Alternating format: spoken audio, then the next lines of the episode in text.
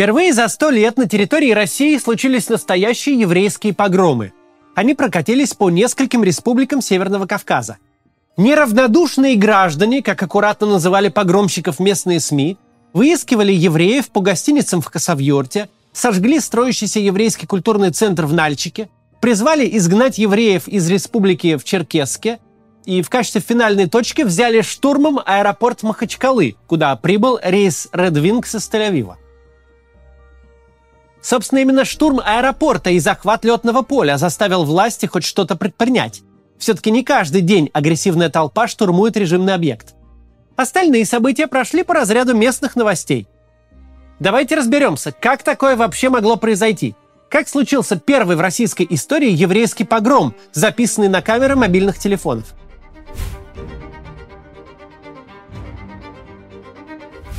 Российская политика полутора последних лет сводится к разжиганию ненависти и поощрению беззакония. Делается это явно, безо всяких попыток сделать вид, что на самом деле все не так, как выглядит. Вариативность в телевизоре существует лишь относительно масштабов и методов.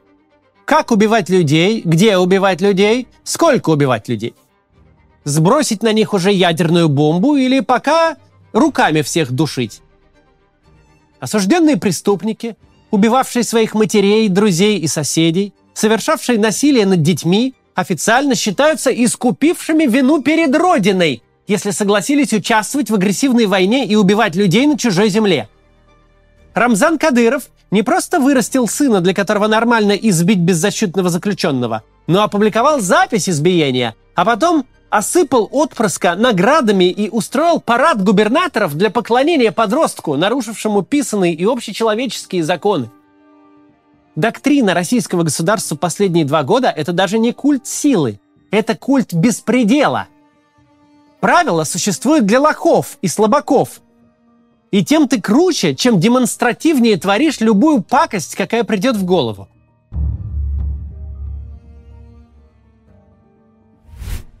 Что точно известно о еврейских и любых иных этнических и расовых погромах, это то, что они всегда происходят либо при попустительстве власти, либо при ее участии.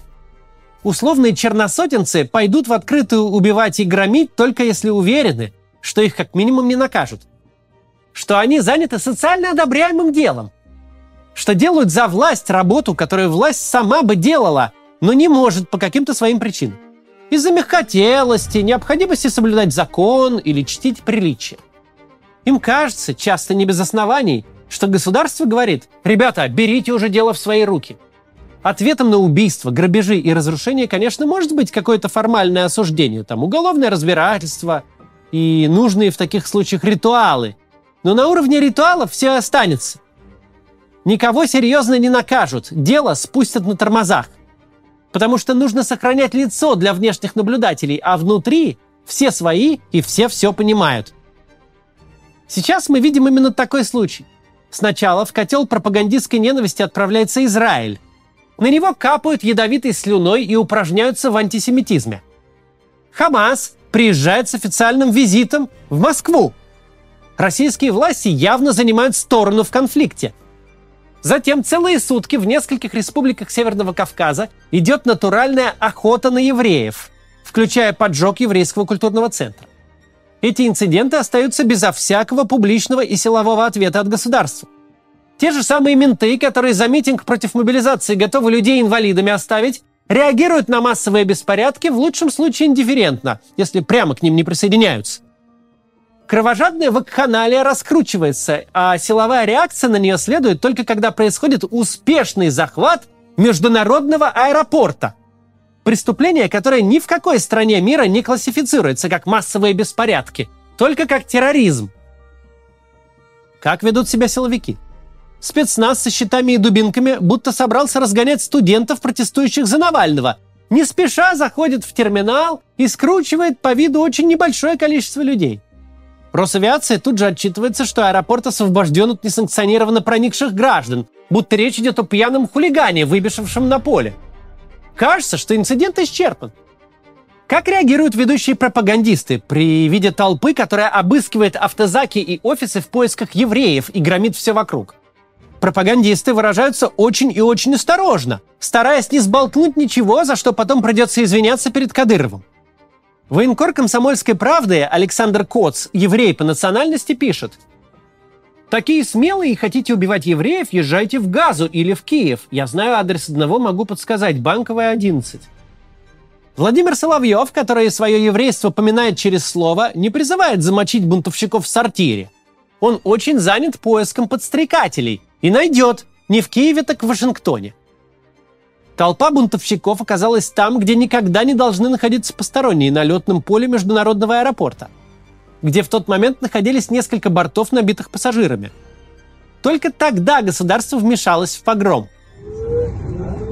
Уважаемые дамы и господа, говорит командир, пожалуйста, сохраняйте свои места и не пытайтесь открыть двери самолета. На улице разъяренная толпа, которая не знает, откуда мы прибыли и зачем.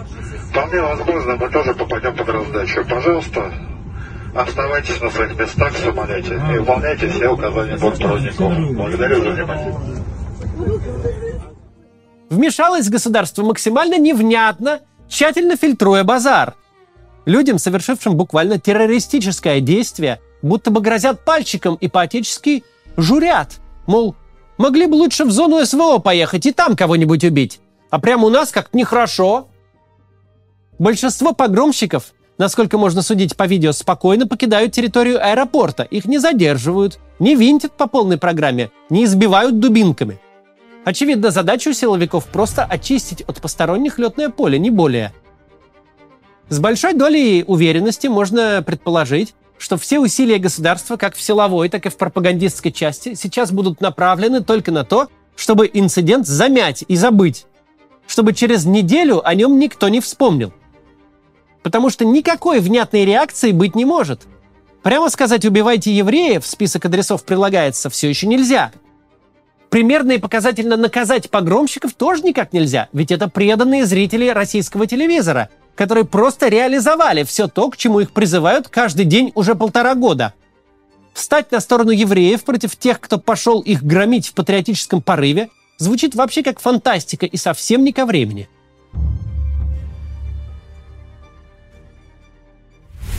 В России очень возрастное, образованное, с сильным перевесом в сторону женщин, довольно сонное общество.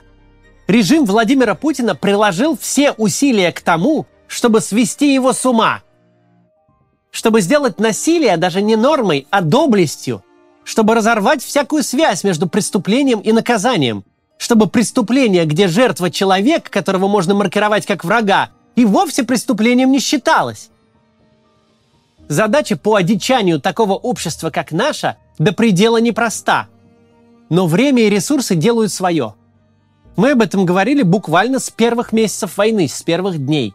Преступление российской власти не ограничивается убийством людей.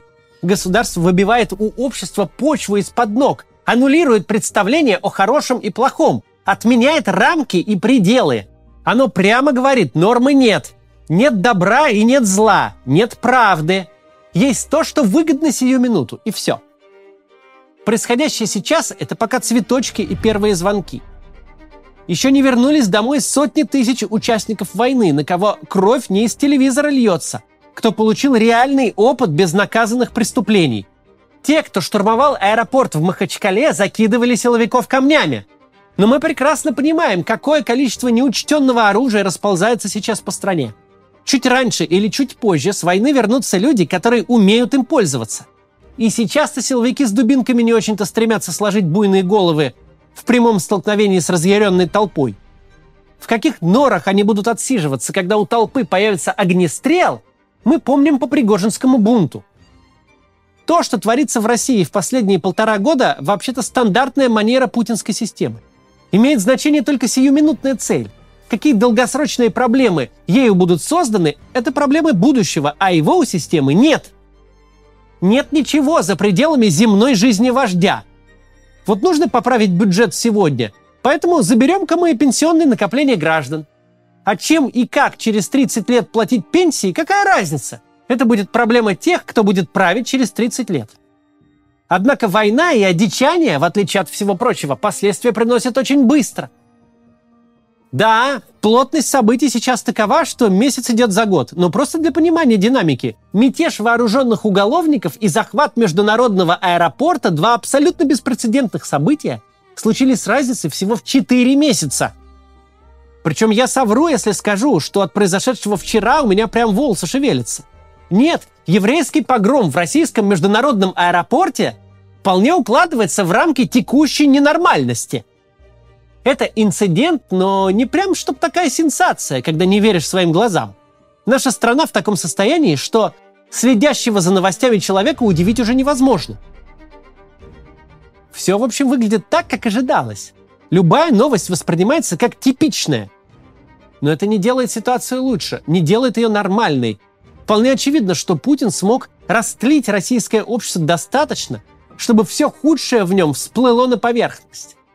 Как очевидно и то, что нет никакого плана, как это остановить, и никому до этого нет дела. Что каждый успешный опыт безнаказанного насилия будет побуждать новое насилие, и спираль будет раскручиваться. И никому до этого нет дела – есть кто-то, кто может подумать, чем хуже, тем лучше. Ведь ситуация до карикатурного сходства напоминает конец царского режима. Тут тебе и военные мятежи, и еврейские погромы. Но беда в том, что режим Путина так и так закончится. Это вопрос времени, причем времени обозримого. Но нам-то жить в России после Путина. В стране, где нечто похожее на штурм Махачкалинского аэропорта не то чтобы сенсация – в стране, где с каждым днем привычка к насилию будет только закрепляться. Понятно, как закончить войну. Понятно, как договориться с Украиной и начать вновь выстраивать нормальные международные отношения с миром. Как выйти из-под санкций и перезапустить экономику. Как запихивать произвольное и бесконтрольное насилие обратно в бутылку, пока непонятно вовсе. К сожалению, есть множество примеров стран, у которых не получилось пережить такой общественный слом и вернуться в норму а обратных примеров очень мало. Глядя на эти жуткие кадры, мы должны понимать, все в заправду. Это все происходит в нашей стране. Это делают люди, которые никуда не испарятся. И с ними придется жить и как-то пытаться излечивать их инфицированные насилием мозги. Сложно удержаться от злорадства. Ну что, граждане Соловьев и Коц, довольны работой? Не хотите ли слетать к своим зрителям и читателям? встретиться с плодами своего ежедневного труда. И действительно, тех, кто изнахратил нашу страну, ни секунды не жалко. Но ужас в том, что гадили конкретные уроды с именами и фамилиями. А разгребать придется нам, всему обществу. 24-й год власти Путина выглядит так. Силовой захват аэропорта в рамках еврейского погрома. Тем, кто сейчас работает над продлением Путина еще на 6 лет, хорошо бы подумать, что останется к 2030-му. Вероятно, с момента, как мы записали этот ролик, ситуация уже несколько раз поменялась. Если хотите следить за событиями в реальном времени, подписывайтесь на телеграм-канал нашей команды второго канала «Объектива». Там мы публикуем все новости практически минуту в минуту. Ссылка будет в описании. Еще напоминаю, у меня сегодня выступление в Лондоне, а на этой неделе в Берлине и Праге. Билеты тоже в описании. До завтра. Приглашаем вас на живые выступления Максима Каца. Вы сможете увидеть закулисную жизнь канала и запись ежедневного ролика, а во время общения с залом сможете задать свой вопрос Максиму. Тель-Авив, Лондон, Берлин, Прага, Париж, Лимассол, Амстердам, Вена, Цюрих, Рига и Милан. Билеты на сайте maximkatz.com.